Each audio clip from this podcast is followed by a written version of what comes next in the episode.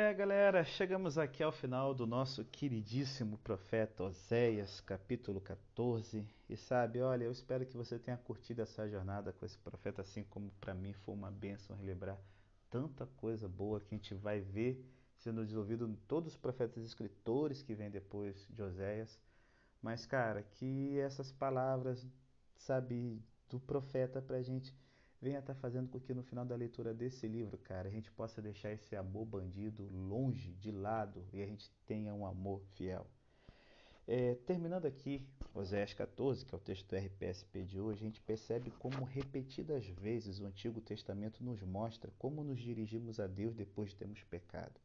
Aqui, a recomendação é repetida.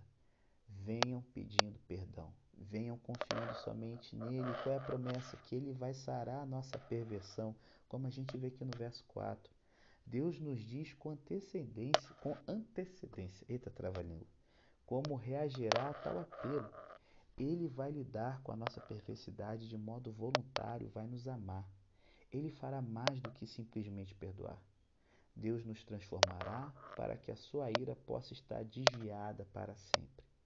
E aí a gente tem uma promessa maravilhosa aqui do verso 5 ao 9. Usando comparações com a agricultura, o Senhor predisse uma época quando Israel iria novamente prosperar na sua terra. Com seus ídolos deixados de lado de forma definitiva, Israel iria voltar a desfrutar da bênção de Deus. E o livro é concluído com uma pergunta: Quem é sábio para que entenda essas coisas? Prudente para que as saiba. Porque os caminhos do Senhor são retos e os justos andarão neles mas os transgressores neles cairão. E por que, que os transgressores caem do caminho da justiça? É simples, é por causa do pecado deles. Sabe, repara comigo. Quando a gente faz é, é, algo ou a gente passa por alguma coisa ruim, a gente tem a tendência de sempre achar um culpado, certo?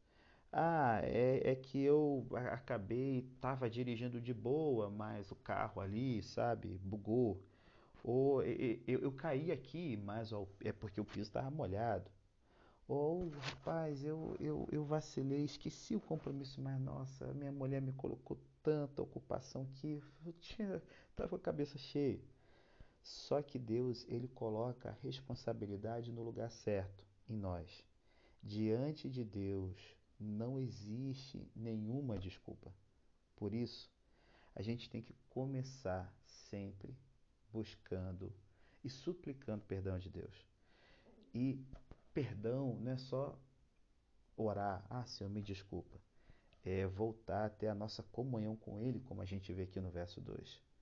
Quando a gente agora, como eu falei antes, a gente recebe essa misericórdia, a gente resolve aceitar esse amor generoso e a gente fala: Senhor, eu vou andar no seu caminho, custe o que custar. Enquanto a gente não aceitar a nossa culpa, a gente não vai buscar solução. Por isso, o justo anda no caminho de Deus e o perverso cai. Será que você, meu brother, está citando realmente a sua situação de pecador? Minha sister, você está entendendo que chegou a hora da gente parar de jogar a culpa, sabe, dos nossos erros nos outros e aceitar, sabe, a nossa responsabilidade. Então, hoje mesmo, eu quero desafiar você a se ajoelhar e a responder a Deus, não só com a sua oração, confessando seu erro, mas sendo obediente nas indicações de Deus para a nossa vida. É para fazer hoje, não deixar para amanhã. E olha, infelizmente, Oséias poderia terminar melhor, certo? Mas qual era o problema de Israel? Se recusou a ouvir.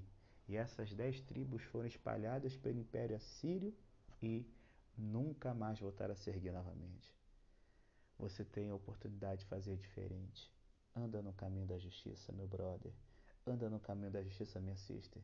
E Deus, Ele vai te levar, sabe, para uma experiência totalmente nova. Em nome de Jesus. Amém.